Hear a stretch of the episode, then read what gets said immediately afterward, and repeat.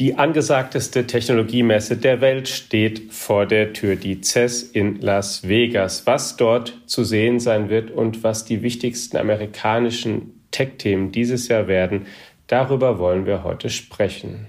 Und herzlich willkommen, liebe Hörerinnen und Hörer, zu einer neuen Ausgabe unseres FAZ The Economy Podcasts. Mein Name ist Alexander Armbruster. Ich bin Redakteur in unserer Wirtschaftsredaktion und ich spreche heute mit Roland Lindner, unserem langjährigen Korrespondenten in New York, der sich mit diesen Themen schon viel und ausführlich befasst hat. Hallo, lieber Roland. Hallo, lieber Alex. Ja, die CES eröffnet am 9. Januar und dann wird für einige Tage dort eine große Technologieschau stattfinden in Las Vegas. Die gibt schon sehr lange. Was sind denn die Themen, die dieses Jahr im Vordergrund stehen? Ja, in diesem Jahr wird sich natürlich alles um künstliche Intelligenz drehen, nachdem das vergangene Jahr ja ganz klar das Jahr der künstlichen Intelligenz war mit ChatGPT. ChatGPT wurde ja kam ja Ende November 2022 und das war dann fast ein bisschen zu knapp für die CES 2023, also die vom letzten Jahr im Januar. Schon damals ist natürlich viel über ChatGPT gesprochen worden, aber es war noch nicht so wirklich alles Teil des Programms. Aber jetzt in diesem Jahr wird es wohl kaum eine Veranstaltung geben, wo nicht über künstliche Intelligenz gesprochen wird. Man wird dann sehen müssen, wie das im Einzelnen sich äußert. Es wird bestimmt auch viel Marketing, bla bla dabei sein, wie das eben oft so ist, weil das äh, ist nun mal einfach ein Trendbegriff und Modewort und jeder will das gerne verwenden. Aber es wird in jedem Fall bei allen Unternehmen eine sehr große Rolle spielen in diesem Jahr. Kannst du da ein paar Beispiele geben, was mit alle Unternehmen, weil das ähm, wäre jetzt sonst das nächste nächste sowieso gewesen, es wird ja nicht nur OpenAI, also das Unternehmen hinter ChatGPT diese Messe bestreiten, sondern das sind ja verschiedene Unternehmen, aus, auch, auch aus verschiedenen Branchen. Es sind auch deutsche, deutsche Autokonzerne zum Beispiel vertreten, es ist Siemens dort vertreten. Wer ist denn so prominent da und, und wird da auch über KI sprechen, von dem man das vielleicht nicht zuallererst denkt, also nicht Google oder, oder Microsoft oder sowas. Ja, genau, das offensichtlichste KI-Unternehmen OpenAI, die werden gar nicht da sein in, in, in Las Vegas. Google wird schon da sein, mhm. aber Google ist in Las Vegas üblicherweise, sprechen die mehr über ihre ganze Hardware, also die Pixel-Handys und, und so weiter. Ich bin mir gar nicht sicher, inwiefern KI bei denen so eine große Rolle spielen wird. Das, das muss man sehen. Die Unternehmen, bei denen man es jetzt, wo es jetzt nicht so auf der Hand liegt, nehmen wir mal, das ist ein Beispiel Siemens. Das ist ein Unternehmen, was man vielleicht grundsätzlich gar nicht auf der CES erwarten würde. CES ist ja eigentlich bekannt als eine Consumer Electronics Show und Siemens ist ja nun eher ein Industrieunternehmen. Mhm. Und was die machen werden, Siemens wird eine der großen Keynotes halten, also der großen, der großen Hauptreden. Und unter anderem soll es um KI gehen und zwar in der Anwendung rund um ja, also jetzt kommen zwei Begriffe zusammen, zwei I und das, und zwar KI und das Metaversum. Also was Siemens macht, die machen, die propagieren so eine Art industrielles Metaversum. Also nicht so das, was das Unternehmen Meta macht, so, so bei Videospielen mit Virtual Reality, sondern äh, Siemens macht das mit industriellen Anwendungen. Und das bedeutet zum Beispiel, wie kann man sich Fabriken in der virtuellen Form vorstellen und wie kann man die Abläufe in Fabriken, die Prozesse in Fabriken ähm, so machen, dass alles produktiver wird. Und zwar auf eine Art und Weise, dass das alles virtuell geschieht. Und da kommt wohl auch mehr und mehr, so wie Siemens sagt, auch künstliche Intelligenz und sogenannte generative künstliche Intelligenz, so wie bei ChatGPT, zum Einsatz. Das werden die auf der Keynote erklären, vorstellen. Ich weiß noch nicht genau, wie das konkret aussehen wird, aber jedenfalls soll es dabei auch um KI gehen.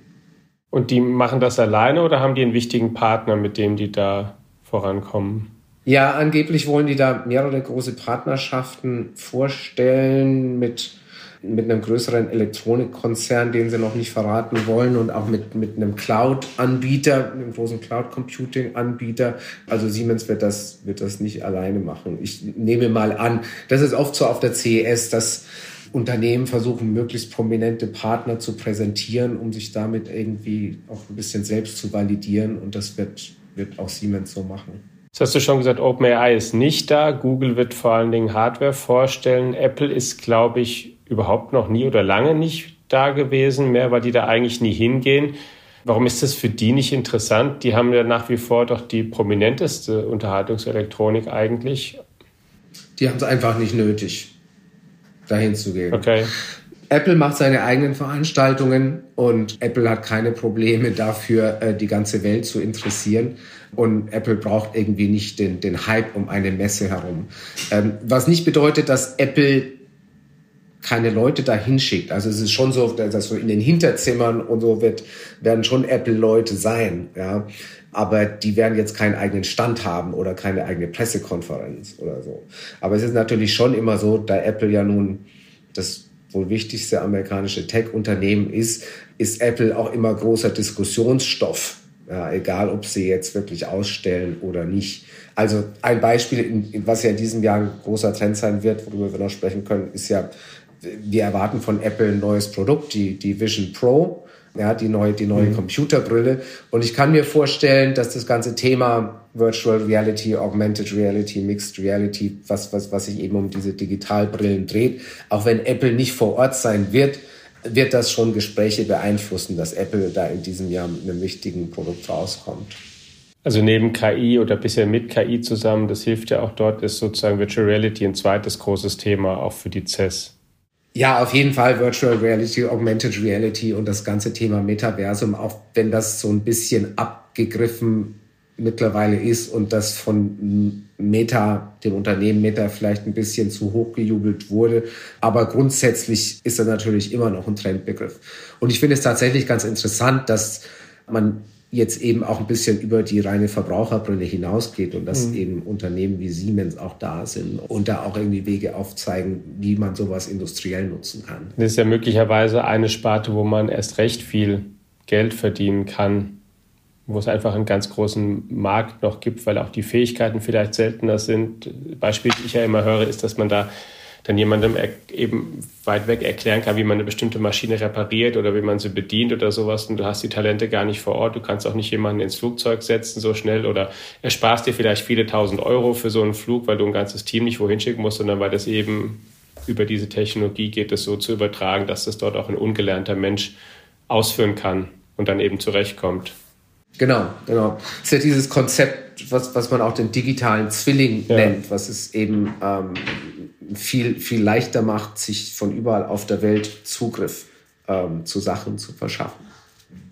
Die CES ist in den vergangenen Jahren auch immer ein wichtiger Anlaufpunkt, zumindest für manchen deutschen Autohersteller gewesen, dass man manchmal dachte, naja, die IAA hat ja sowieso einen gewissen Wandel erfahren hierzulande aber auch ein bisschen dachte, naja, die müssen mittlerweile, wenn die sich präsentieren wollen, müssen die eigentlich auch dort sein. Und das ist für die sogar noch wichtiger als eine deutsche Automesse, weil dort eben die Technikwelt mehr vertreten ist und die eben auch sowas mehr zeigen. Wie ist es dieses Jahr? Also auch in diesem Jahr ist es auf jeden Fall so, dass die CES ein Pflichttermin ist für die Autoindustrie. Das ist die CS in den vergangenen Jahren mehr und mehr geworden. Und wie du sagst, die Deutschen spielen seit einigen Jahren eine ziemlich große Rolle. Die haben sehr oft große Keynotes gehabt, große Produktpräsentationen, die auch sehr oft ziemlich spektakuläre Shows waren. Letztes Jahr war ja BMW und BMW hat ja dieses, dieses Auto gezeigt, was, was mhm. seine, seine Farbe wechseln kann. Das war irgendwie ein ziemliches Spektakel. Und dann Mercedes hatte auch schon ein paar Mal große, große Keynotes. Vor ein paar Jahren hatten sie ein, ein Avatar-Auto, also aber angelehnt an, an den Film Avatar. Das sind oft oft sehr große Spielereien, aber, aber schon Sachen, also Sachen, die auf jeden Fall den Unternehmen große Schlagzeilen bringen. In diesem Jahr, die Unternehmen sind schon auch alle da, aber ich habe den Eindruck, es gibt nicht so die ganz großen Knalleffekte. Und das gilt allgemein für die ganze Branche und speziell auch für die Deutschen. Also erstmal, es wird in diesem Jahr keine einzige von den großen Keynotes von einem Autohersteller kommen, was ich ein bisschen erstaunlich finde. Und die Deutschen sind schon da und haben auch ihre, ihre Pressekonferenzen. Aber es muss sich noch zeigen, inwiefern das alles tatsächlich einen großen Nachrichtenwert haben wird. Okay. Und abseits von dem, was man jetzt auch ein bisschen eben schon kennt, die Tech, viele Tech-Unternehmen sind da, Autohersteller sind da. Wer kommt sonst noch oder wer nutzt sonst die CES in einem Vorbericht, den wir auch im, auf Faznet, man auch nachlesen kann von dir, steht zum Beispiel, wo du auch schon beschrieben hast, wer so alles kommt, auch dass der größte Schiffsbauer der Welt dort vertreten sein wird. Was machen die dort oder wer ist sonst noch dort, den man vielleicht auf so einer Messe erstmal nicht erwarten würde? Ja, es ist heute so, dass einfach jeder auf der CES ist. Also früher außer war das Apple. irgendwie ja. sehr spitz, genau, jeder außer ja. Apple. Ähm, Früher war das irgendwie sehr spezifisch und klar, wer kommt zur CES? Das waren halt diese klassischen Unterhaltungselektronik-Leute. Das waren halt Samsung und, und, und Panasonic und, und es gab mhm. vor allem Fernseher und, und andere typische ähm, klassische Unterhaltungselektronik. Und seit einigen Jahren stellt sich das immer breiter auf und macht natürlich auch Sinn. Die Digitalisierung erfasst jede Industrie. Und in, in diesem Jahr, finde ich, ist ist der Mix so bunt, wie er das noch nie war. Und allein wenn man sich die, die Keynotes anguckt, was für Unternehmen da sind, du sprichst schon an, Hyundai, HD Hyundai, der größte Schiffsbauer der Welt, dann ist auch ähm, Walmart da und dann ist auch Intel da. Intel passt eher in die klassische Kategorie wieder. Aber dann ist eben auch wieder Siemens da und dann ist auch L'Oreal da mit einer, mit einer Keynote, äh, der Kosmetikhersteller. Also es ist so ein bisschen kurioser Mix aus allen möglichen Unternehmen, die vor Ort sind, weil auch bei ihnen zunehmend Digitalisierung eine Rolle spielt äh, in der Produktentwicklung und, und deswegen sehen die auch den Platz für sich. Aber was das eben heißt, ist, dass die CES einfach ein riesengroßes Sammelsurium von ist, wo einfach jeder einen Platz finden kann.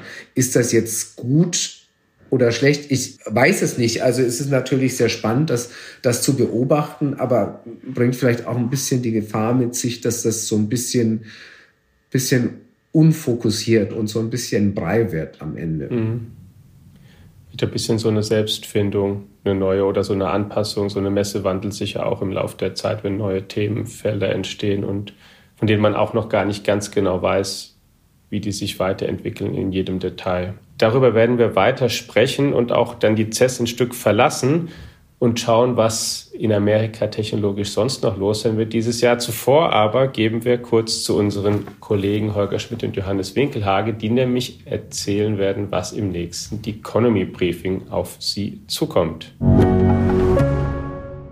Guten Tag äh, zum ersten Economy Briefing im Jahr 2024. Das Wettrennen um die Produktivität, Holger, hast du, Holger Schmidt und Johannes Winkelhage hier übrigens. Das Wettrennen um die Produktivität hast du äh, dein Editorial überschrieben. Erklär uns, was du damit meinst. Ja, 2023 war das Jahr der KI-Innovation, die haben wir ausführlich beschrieben. 2024 ist das Jahr der Anwendung. Das heißt, die vielen Milliarden, die dort investiert wurden in KI-Systeme, die müssen sich natürlich auch rechnen. Und da geht es jetzt natürlich darum, dass man damit die Arbeitsproduktivität der Mitarbeiter steigert, indem man ihnen Co-Piloten zur Seite stellt, äh, die Buchhaltung erledigen lässt, Software programmieren lässt. Und das kommt natürlich auch auf dem Arbeitsmarkt an. Ganz klar, da dürfen wir uns nichts vormachen. Das geht sicherlich bald los. Bei Google heißt es, stehen 30.000 Jobs bei der Werbevermarktung zur Disposition, weil das auch KI erledigen kann. Und die Digitalunternehmen sind natürlich die, die das als erstes zeigen werden, dass die KI das kann. Und ähm, das wird in diesem Jahr passieren. Insofern, ja, wird das ein Wettrennen. Wer kann am schnellsten die Produktivitätsvorteile aus der KI herausholen? Da bin ich sehr gespannt, wie schnell das äh, ins Laufen kommt. Das ist der Blick nach vorn. Du hast dir aber auch angeschaut, wie sich die Aktien der Digitalunternehmen im Jahr 2023 entwickelt haben und hast eindeutige Gewinner identifiziert. Ja, wir haben uns die Performance angeschaut und gewonnen haben, gewonnen in dem Sinne, dass sie die höchste Kurszuwachs erreicht haben, waren Unternehmen, die 2022 unter die Räder gekommen sind. Das war Carvana, das ist eine Online-Handelsplattform für Autos und Coinbase, eine Kryptobörse. Die haben satt zugelegt, aber auch ganz viele äh, große Unternehmen wie Nvidia, Meta, Amazon sind sehr stark gewachsen. Also es war ein sehr gutes äh, Börsenjahr, was niemand erwartet hatte. Äh, angesichts von hohen Zinsen und Kriegen und vielen Konflikten in der Welt war das für die Digitalaktien ein richtig gutes Jahr. Wir haben uns angeschaut, die Top-Performer bei den Chips, bei den Online-Händlern und auch bei der Digital Mobility. Und äh, schauen Sie doch mal rein, da sind sicherlich einige Unternehmen dabei, die in diesem Jahr äh, auch äh, gut aufgestellt sind. Du schreibst auch, Digitalisierung stagniert in Deutschland. Das ist jetzt nicht unbedingt etwas Neues. Aber gibt es irgendwo Licht am Ende des Tunnels, was das angeht? Ja, das ist eine Untersuchung des Instituts der deutschen Wirtschaft. Die haben sich angeschaut, wie sich denn die Unternehmen im Moment aufstellen, was Digitalisierung angeht. Und die Ergebnis war ganz klar, der Schwung nach, in der Corona-Phase ist dahin. Und viele Unternehmen scheinen sich mit dem zufrieden zu geben, was sie aktuell in Digitalisierung erreicht haben. Das heißt, äh, sie haben ihre Prozesse digitalisiert, aber ähm, neue Produkte, neue Geschäftsmodelle, die sieht man im Moment kaum, weil dort das als zu hohes Risiko angesehen wird und dass die Investitionen sich nicht rechnen. Also da scheint sich eher so ein Zurechtfinden mit dem Status quo zu, zu zeigen. Und das ist natürlich nicht ausreichend, um im internationalen Wettbewerb mitzuhalten. Wir hatten ja vor kurzem die Untersuchung des Schweizer EMD zur digitalen Wettbewerbsfähigkeit und da sind wir von Rang 19 auf Rang 23 zurückgefallen im vergangenen Jahr. Das reicht natürlich nicht, um äh, vorne mit dabei zu sein, ganz klar. Wir haben natürlich wieder unsere Gastbeiträge, unter anderem Monika Schnitzer, Wirtschaftsweise bzw. Vorsitzende der Wirtschaftsweisen und damit eine der höchstrangigsten Beraterinnen der Bundesregierung. Und sie kommt zu dem Schluss, es sind keine guten Aussichten für die westliche Welt und beschreibt Chinas Vorteil bei der KI-Entwicklung. Holger, sag uns kurz, was Ihre These ist. Ja, sie sagt, äh, normalerweise führen ähm, für Technologie dazu, dass liberale Systeme Vorteile haben und gewinnen. Bei der KI, das äh, so fürchtet sie, ist es genau andersrum, dass Autokratien wie eben China dort im Vorteil sind und dort die meisten Vorteile rausziehen. Und sie hat aufgeschlüsselt, äh, wie viele Länder China denn schon mit seinen KI-Systemen versorgt. Das geht rasant nach oben, äh, sehr viel in Afrika, auch in anderen Teilen von Asien. Also das ist, sie sagt, für, für, für westliche Systeme keine guten Nachrichten, weil wir stehen natürlich auch aus dem Beginn des, ja, des KI-Zeitalters und äh, das könnte eher den Autokratien in die Hände spielen als uns keine guten Aussichten für die westliche Welt, sagt sie. Der Beitrag kommt etwas unscheinbar her, daher ist aber der Knaller. Und ich rate jedem einmal hereinzuschauen, was Monika Schnitzer für uns aufgeschrieben hat. Wir gehen weiter mit den hohen Kalibern. Nobelpreisträger Pissarides warnt vor einem MINT-Studium. Also sagt eigentlich, Leute, wenn ihr jetzt studieren wollt, geht nicht in die MINT-Fächer. Was, was treibt ihn dazu? Ja, das ist natürlich sehr überraschend und wir haben auch jetzt bei, auf Faznet eine Abstimmung dazu laufen, ob die Leute sagen, er hat Recht oder er hat Unrecht.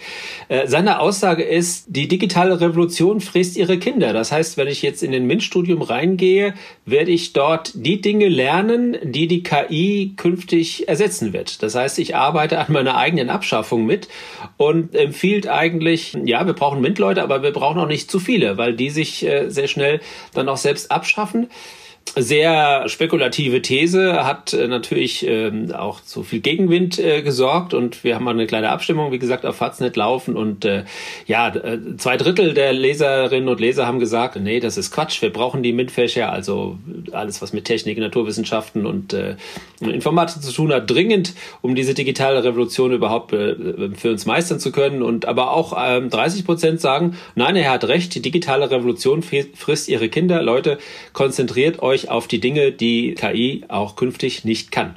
Auf jeden Fall der Diskussion würdig und mal schauen, was bei der Abstimmung am Ende herauskommt. Holger, du hast mit äh, Peter Buxmann aus Darmstadt mit Matthias Ortwein gesprochen. Erklär uns, wer Matthias Ortwein ist und worüber ihr geredet habt. Ein Podcast zum Hinhören. Ja, im KI-Podcast haben wir das Thema besprochen, wie geht es denn um die Urheberrechte in der künstlichen Intelligenz. Matthias Ortwald ist äh, Jurist und ähm, er weiß, beschäftigt sich sehr intensiv damit und zwar aus Nutzersicht. Was habe ich denn zu befürchten, wenn ich eine KI frage, schreib mir doch mal einen Text, die KI schreibt einen Text und ich nutze diesen Text, bin ich dann sicher, nicht gegen das Urheberrecht zu verstoßen? Ja oder nein? Und äh, wie immer bei Juristen ist die Antwort, so einfach ist die Sache nicht. Je nachdem, mit welchen Daten die KI trainiert analysiert wurde, kann sie auch sehr nah am Original sein und dann könnte ich durchaus ein Problem bekommen. Das gilt jetzt nicht nur für Texte, die ich schreibe, sondern es gilt dann auch für Software, die ich programmiere. Und er sagt, Unternehmen, die mit Hilfe der KI Software programmieren lassen, laufen Gefahr, an dieser Stelle gegen das Urheberrecht zu verstoßen. Und das können sie eigentlich kaum feststellen, weil sie ja nicht wissen, wie die KI zu ihren Ergebnissen kommt. Also so einfach ist die Sache nicht. Und das Urheberrecht ist natürlich in mehreren Stellen mit der KI im Moment so ein bisschen auf Kollisionskurs. Die New York Times hat ja OpenAI und Microsoft verklagt, verklagt, weil sie ihre Inhalte genommen hat, um die, deren KI zu trainieren. Ähm, das hat uns Hendrik Widowild aufgeschrieben. Was das bedeutet, das ist sicherlich etwas, was noch lange nicht zu Ende ist. Fair Use ist das, das Schlagwort, das die Softwarekonzerne zu ihren Gunsten ins Rennen führen. Also ich glaube, da müssen wir noch ein bisschen abwarten, was sich da herauskristallisiert. Aber da empfehle ich den Beitrag von Hendrik Widowild. Der ist Jurist und kann das einordnen. Natürlich auch im Economy Briefing. Markus Kaspari hat uns zum digitalen Marketing die Top-Trends für das Jahr 2024 aufgeschrieben. Um digitales Marketing geht es auch im Prompt der Woche, wie sich dort künstliche Intelligenz äh, inzwischen etabliert. Das hat uns Markus Schwarze aufgeschrieben. Beides sehr, sehr lesenswerte Beiträge und nicht nur für Marketeers sicherlich ein Must-Read. Last but not least, wir haben die Digital Mobility und Holger, du schreibst BYD überholt Tesla. Wie konnte das passieren? Ja, das war ja ein super spannendes Jahr für die Elektromobilität. Sehr viele Preissenkungen haben dazu geführt, dass viele Unternehmen unter Druck geraten sind. Und äh, ja, es gibt eigentlich genau zwei Gewinner, nämlich in der Tat BYD und Tesla, die es geschafft haben, ihre, ihre Verkaufszahlen deutlich zu steigern. Und dabei hat BYD es noch geschafft, das ein bisschen besser zu machen als Tesla. Im vierten Quartal haben die Chinesen erstmals mehr Elektroautos, also reine Elektroautos, um die geht es hier, verkauft als Tesla. Und ähm, ist jetzt nur eine Momentaufnahme, aber trotzdem trotzdem ganz klar das Zeichen, dass diese beiden Unternehmen im Moment äh, ja den, den, den Markt dominieren und da kommt eigentlich kaum jemand noch mit. Auch nicht Volkswagen, die jetzt äh, die, die Lücke sozusagen zu den beiden wird immer größer keine besonders guten Aussichten für die deutsche Automobilindustrie, zumindest nicht im Bereich der Elektromobilität, obwohl sie dort offensichtlich zumindest ein wenig aufgeholt haben. Was uns bleibt an dieser Stelle ist, wir wünschen allen Leserinnen und Lesern, wir wünschen allen Hörerinnen und Hörer ein frohes Jahr 2024 und verabschieden uns bis in die kommende Woche hinein. Holger Schmidt, Johannes Winkelhage, machen Sie es gut, bleiben Sie uns gewogen. Bis dahin. Und herzlichen Dank, lieber Holger und lieber Johannes. Und zurück zu dir.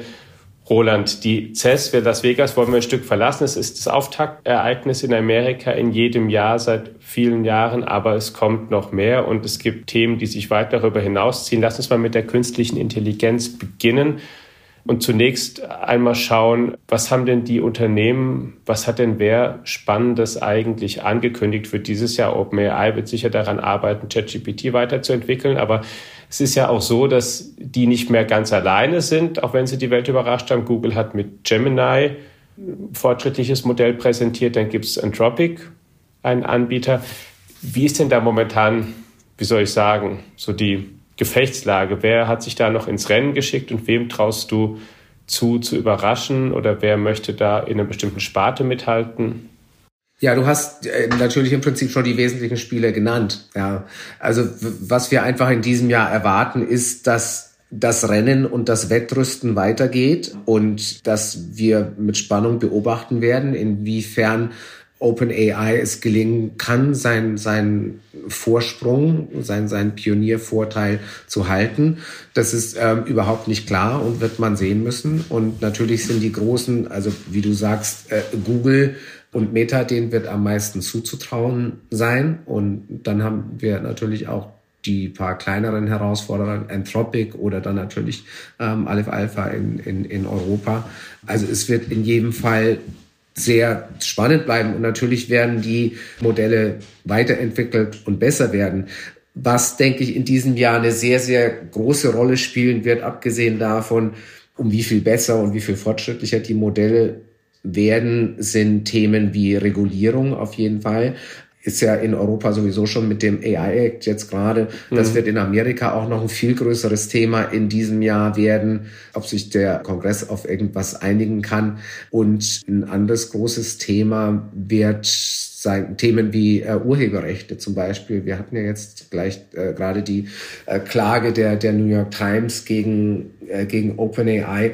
Da wird, denke ich, in diesem Jahr sehr, sehr viel passieren, weil es einfach wahnsinnig viele ungeklärte Fragen gibt. Ja, also es wird sowohl viel passieren, denke ich, auf juristischer Ebene und es wird auch viel passieren im Sinne von, dass die Unternehmen wie OpenAI versuchen, Partnerschaften auszuhandeln mit, also zum Beispiel mit Medienhäusern oder mit halt anderen Quellen von Inhalten. Ja, das wollte ich jetzt gerade mal fragen. Diese Klage der New York Times, für, für wie gefährlich hältst du die für OpenAI? Ist das ein potenzieller Gamechanger? Ja, ich würde sagen, potenziell schon. Also das ist halt erstmal eine sehr, sehr prominente Adresse äh, und es ist eben auch eine Adresse, die eine sehr, sehr wichtige Quelle für OpenAI war. Also wie sich, wie man in der Klage auch mhm. rauslesen lesen kann, also, äh, hat OpenAI bei der Entwicklung von, von ChatGPT äh, einfach sehr, sehr viel auf die New York Times zurückgegriffen. Und was auch interessant ist. Ohne zu fragen. Offenbar. Ja, also ja, also es ist schon so, dass, dass es mittlerweile Verhandlungen gibt oder gegeben hat zwischen den beiden Seiten, die aber offensichtlich nicht so wirklich etwas geführt haben und deswegen wird das Ganze jetzt auf dem juristischen Feld ähm, ausgetragen. Aber ja, vermutlich erst einmal ohne, ohne zu fragen, ähm, wie das eben oft so ist im Silicon Valley. Und ja, es ist schon auch interessant zu sehen in der Klage, wie eben viele Sachen, die OpenAI produziert, äh, die ChatGPT produziert, wie nahe die eben an der ursprünglichen Quelle sind ähm, von, von, von der New York Times. Und äh, OpenAI argumentiert ja immer, dass die Art und Weise, wie sie mit diesen Quellen umgehen, die fallen unter, das heißt, im Englischen oder in Amerika nennt man das Fair Use. Also das ist quasi erlaubt die Art und Weise, wie sie das machen, weil sie quasi diesen ursprünglichen Inhalten, weil sie diese ursprünglichen Inhalte transformieren, ihnen irgendwie sie ganz neu darstellen. Aber die Klage versucht halt diesen Punkt zu machen, was OpenAI letzten Endes, letzten Endes produziert, ist fast genau das, was die New York Times hatte.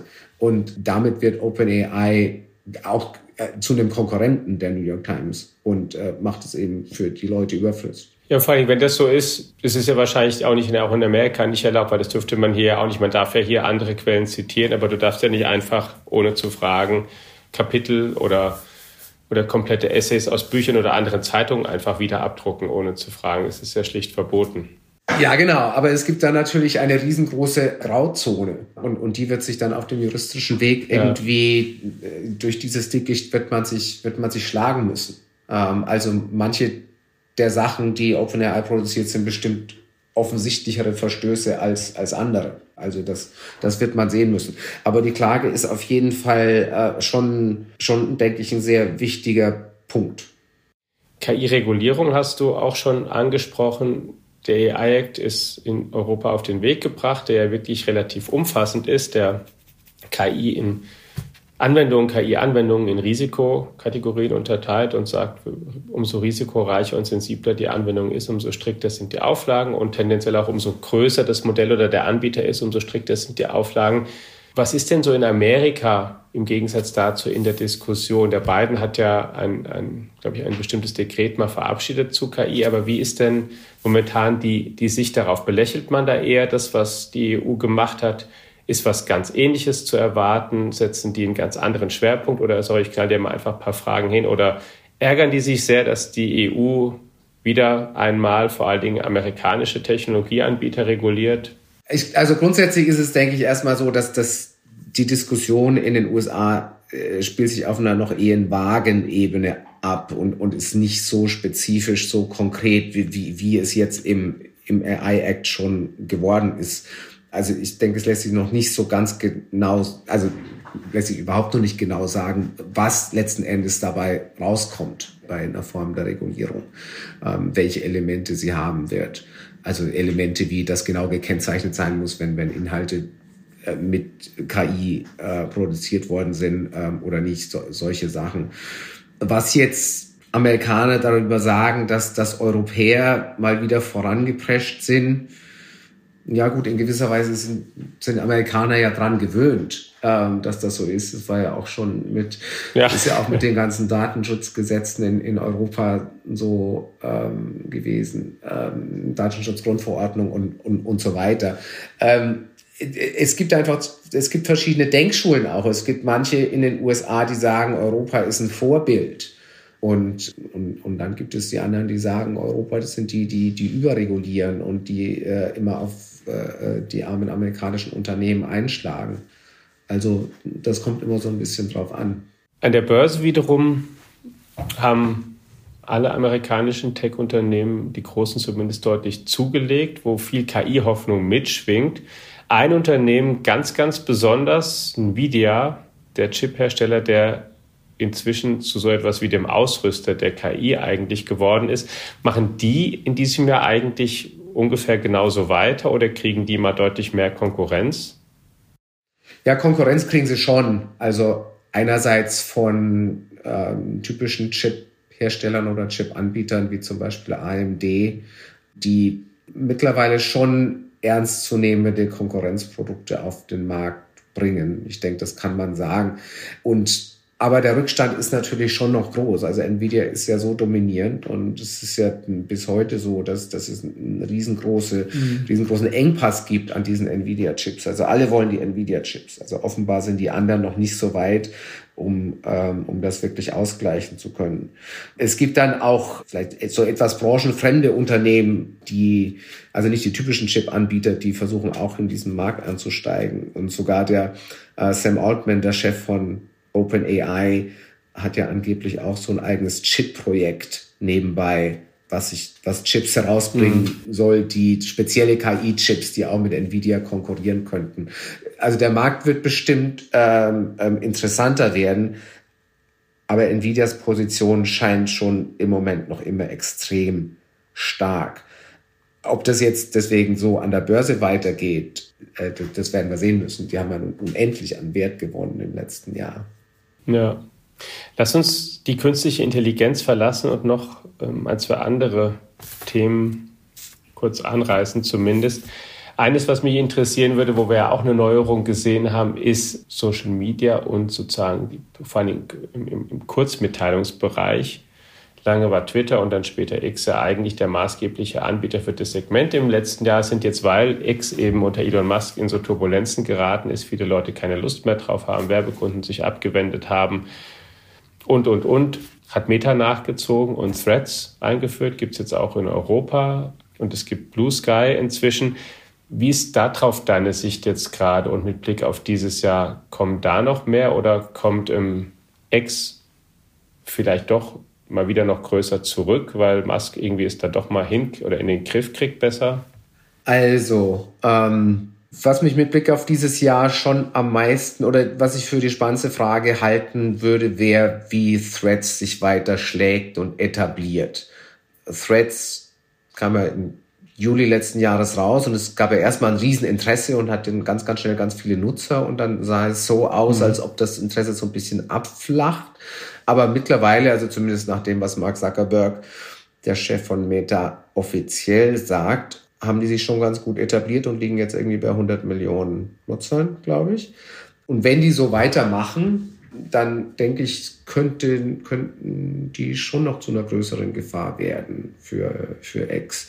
Und man sieht immer, also wenn, wenn es mal wieder einen größeren Skandal um X gibt oder um Elon Musk, es gab ja mal diese eine Sache mit den Äußerungen von Elon Musk, die, die man antisemitisch werten konnte. Und, und danach gab es so eine Welle auf Threads von, von neuen Nutzern. Und es ist immer nicht ganz klar, sind solche Sachen Strohfeuer oder wird das, wird daraus mehr? Aber es ist schon so, dass Elon Musk bei X viele Dinge macht, die der Plattform schaden und die Threads ausnutzen kann. Also ich könnte mir schon vorstellen, dass Threads in diesem Jahr zu einer größeren Bedrohung für X werden könnte. All die anderen kleinen, die du nennst, so wie Blue Sky, man hat manchmal ein bisschen den Eindruck, also ja, der Begriff Strohfeuer, dass das ist manchmal so ein bisschen, es gibt bei diesen so eine kurze Begeisterung und wo man dann auch auf X sieht, alle möglichen Leute wollen jetzt auf, auf Blue Sky und dann, dann hört man aber nicht mehr so viel. Also von, von diesen. Die haben ja auch viel weniger Geld und viel weniger Durchhaltekraft. Auf jeden Fall. Erstmal. Ja, auf jeden Fall. Deswegen, ja, Threads ist da auf jeden Fall in einer, in einer besseren Ausgangsposition. Also es gibt auf jeden Fall sehr viele potenzielle Konkurrenten. Der wichtigste davon ist bestimmt Threads. Dem würde ich am meisten zutrauen. All die anderen kleinen, würde ich vermuten, werden es eher schwer haben.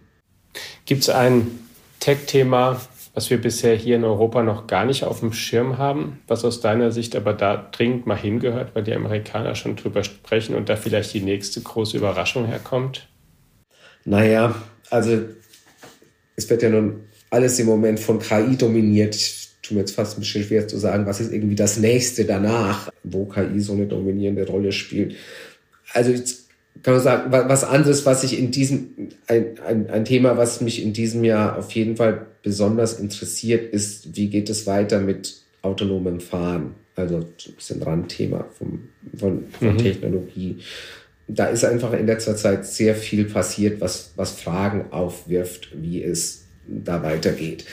Nachdem wir ja anfangs die die ganz, oder die Industrie hat auch ganz hohe Erwartungen geschürt, lange, dass das ganz, ganz schnell geht und wir sind alle in Kürze mit Robotaxis unterwegs und, und dann ist ja letztes Jahr in den USA auch ziemlich viel vorangekommen, also dass, dass, dass sich die in einigen Städten, vor allem in San Francisco, sehr schnell verbreitet haben. Und dann gab es aber die Rückschläge, die gab es vor allem auf Seite von einer Tochtergesellschaft von General Motors, die heißt Cruise. Und die mussten alle ihre Robotaxis aus dem Verkehr ziehen.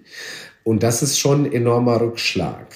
Ähm, und es ist nichts, noch nichts, und es hat so ein bisschen deutlich gemacht, wie schwer dieses Gebiet halt ist und, ja, und was passieren kann, wenn Unternehmen allzu forsch vorgehen. Und denke, das wird in diesem Jahr. Glaube ich auch, wenn das, also autonomes Fahren im Großstadtverkehr zur Hauptverkehrszeit, bis das wirklich kommt und fehlerfrei funktioniert, also da hier muss noch viel Wasser den Main runterfließen, um es mal so zu sagen, würde ich schätzen. Ja, auf jeden Fall.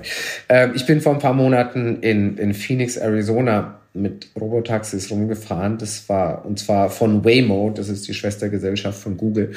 Und das hat alles mhm. wunderbar, fantastisch funktioniert. Also, also ich, ich fand das irrsinnig, wie gut das funktioniert hat. Aber das ist natürlich auch ein relativ leichtes Revier da in, in, in Phoenix, Arizona, mit großen Straßen und die Sonne scheint immer und so weiter. San Francisco ist deutlich schwieriger.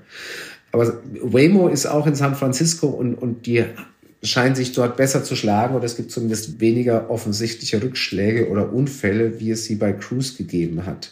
Insofern ist, vielleicht ist, ist Waymo einfach da etwas weiter.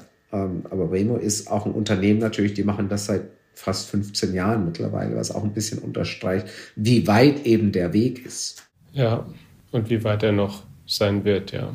Lieber Roland, Ganz vielen Dank für die Zeit, die du dir genommen hast. Sehr gern. Bei der CES haben wir begonnen, die demnächst ihre Tore öffnet und sind zu allen wichtigen Tech-Themen gekommen, die in diesem Jahr in Amerika eine Rolle spielen und auch und deswegen auch im Rest der Welt. Liebe Hörerinnen und Hörer, Ihnen auch vielen Dank dafür, dass Sie einmal mehr eingeschaltet haben. Natürlich informieren wir Sie nicht nur im Podcast, sondern auf allen Kanälen der FAZ darüber, wie es da weitergeht. Bleiben Sie gesund, Bleiben Sie uns gewogen und gerne bis nächste Woche. Besten Dank. Ciao.